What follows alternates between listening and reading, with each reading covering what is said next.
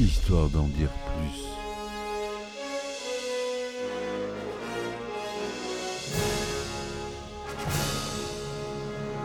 Eh ben attendez, on est en France Allez, cul sec.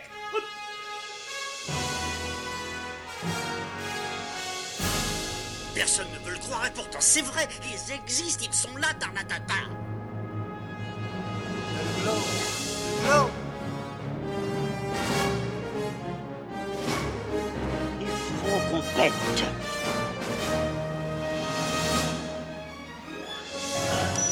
Voyons, le circuit branché, correcteur temporel temporisé.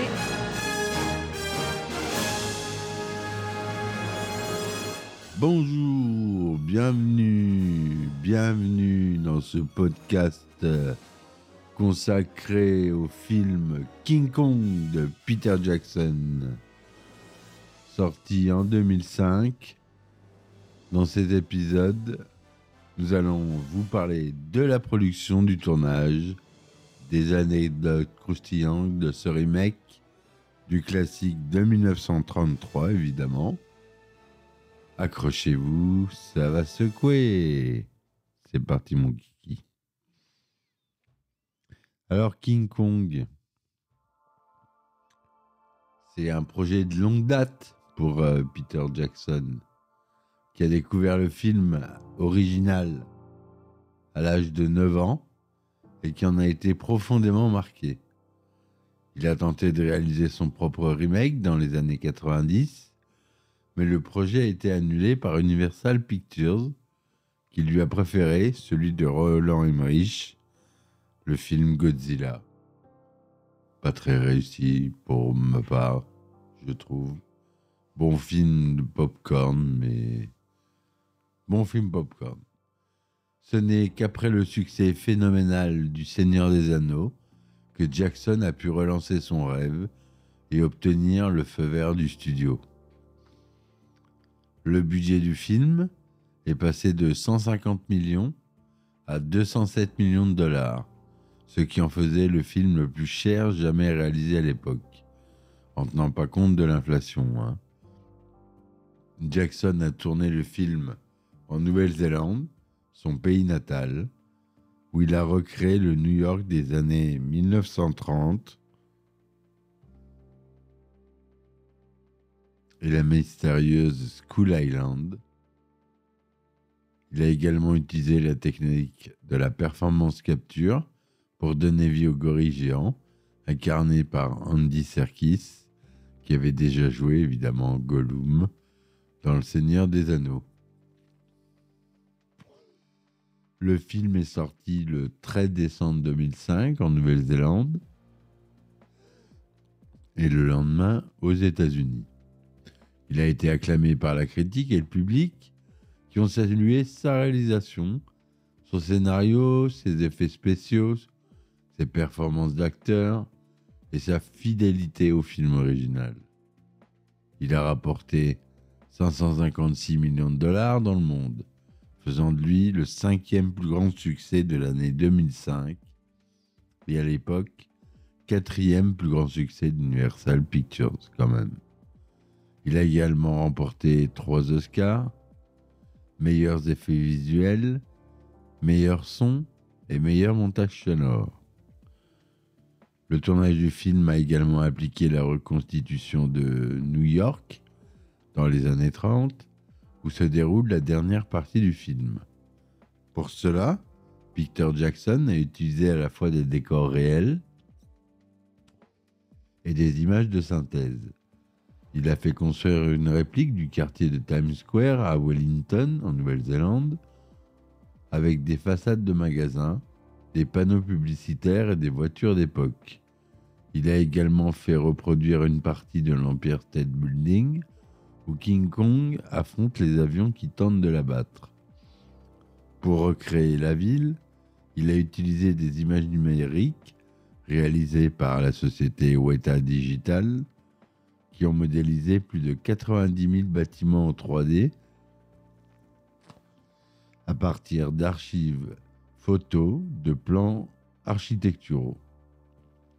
Le résultat est une plongée impressionnante dans le New York d'autrefois.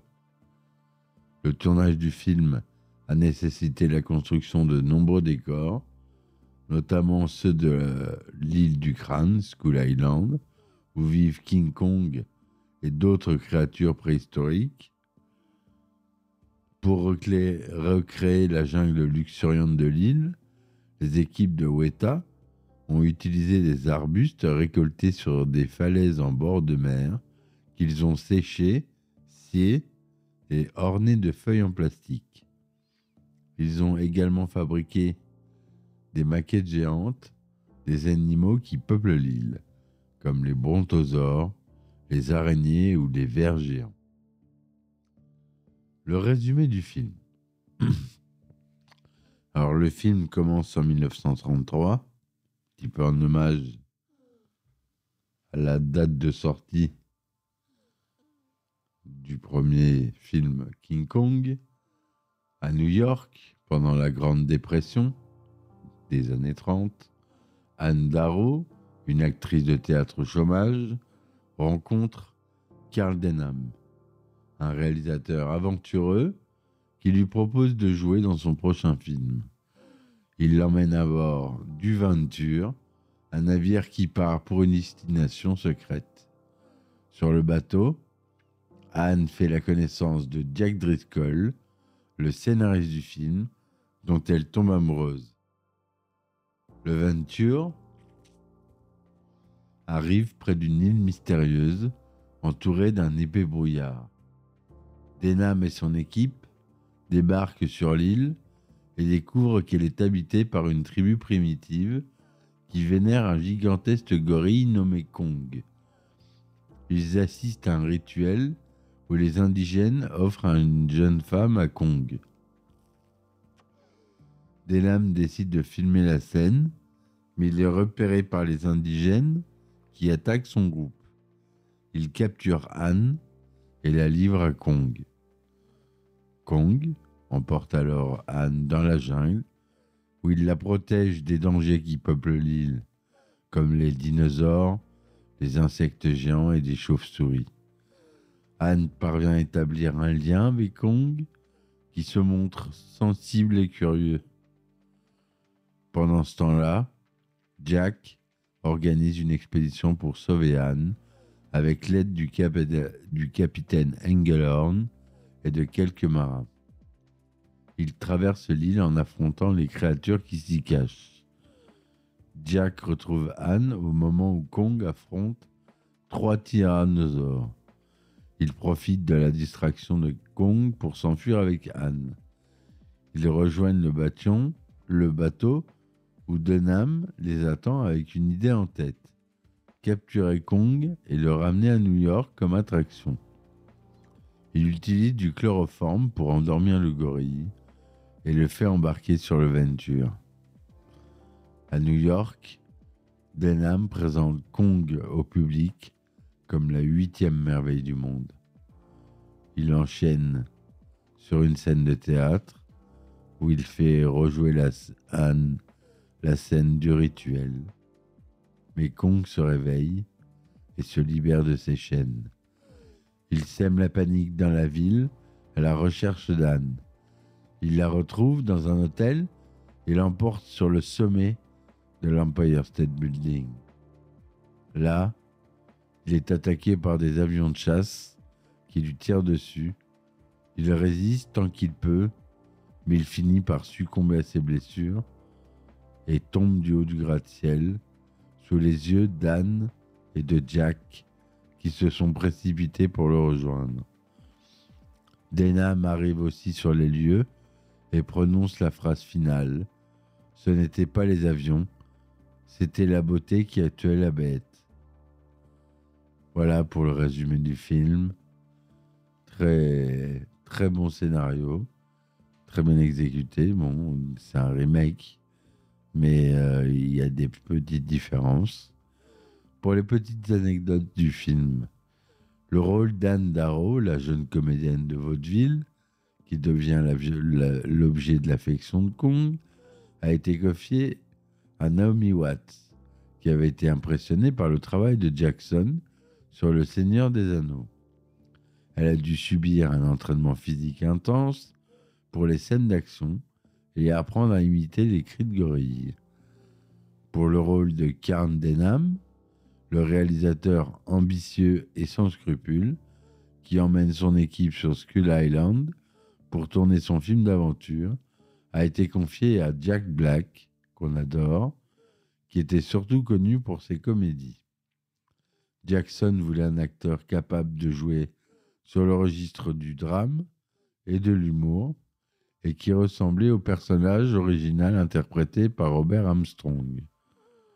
Le rôle de Jack Driscoll, le scénariste new-yorkais, qui tombe amoureux d'Anne et qui tente de la sauver des griffes de Kong, a été confié à Adrian Brody, qui venait de remporter l'Oscar du meilleur acteur pour le pianiste.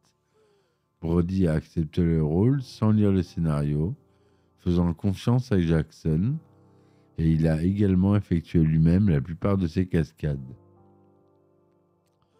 Le rôle de Kong, le gorille géant qui règne sur Skull Island et qui est capturé par Denham pour être exhibé à New York, a été confié à Andy Serkis, qui avait déjà collaboré avec Jack Hudson sur Le Seigneur des Anneaux et sur La planète des singes en interprétant César.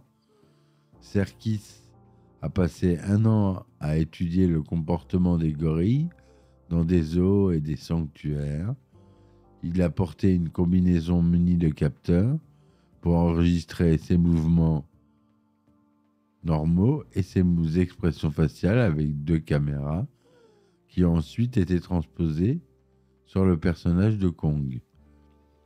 Il a prêté également sa voix à Kong en mélangeant des sons d'animaux et des grognements humains. Le film contient de nombreux hommages et clins d'œil au film original de 1933, ainsi que d'autres films de Jackson ou de ses influences. Par exemple, on peut voir dans le bureau de Denham une affiche du film Les Aventuriers de l'Arche perdue, réalisé par Steven Spielberg, qui est un ami et un mentor de Jackson.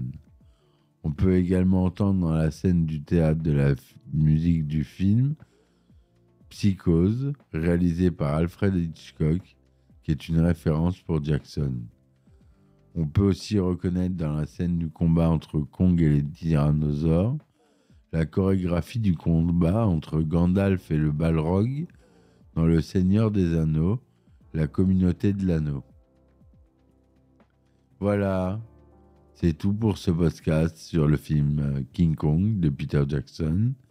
J'espère que vous avez apprécié cette plongée dans les coulisses de ce chef-d'œuvre du cinéma fantastique. N'hésitez pas à nous laisser vos commentaires et à nous rejoindre pour le prochain épisode.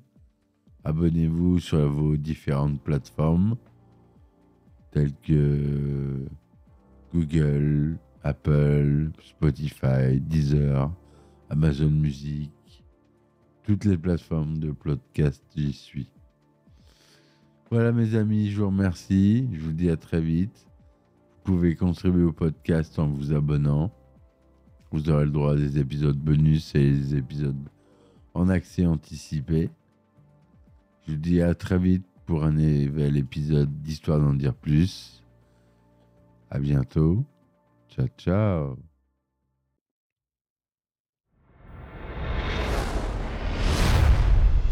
Histoire d'en dire plus.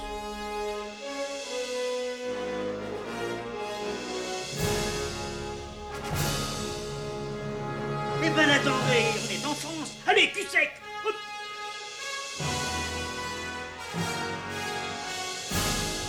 Personne ne veut le croire et pourtant c'est vrai, ils existent, ils sont là, Tarnatata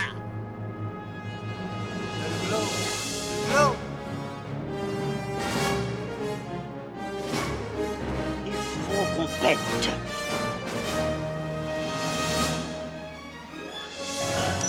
Voyons, circuit branché, convecteur temporel temporisé,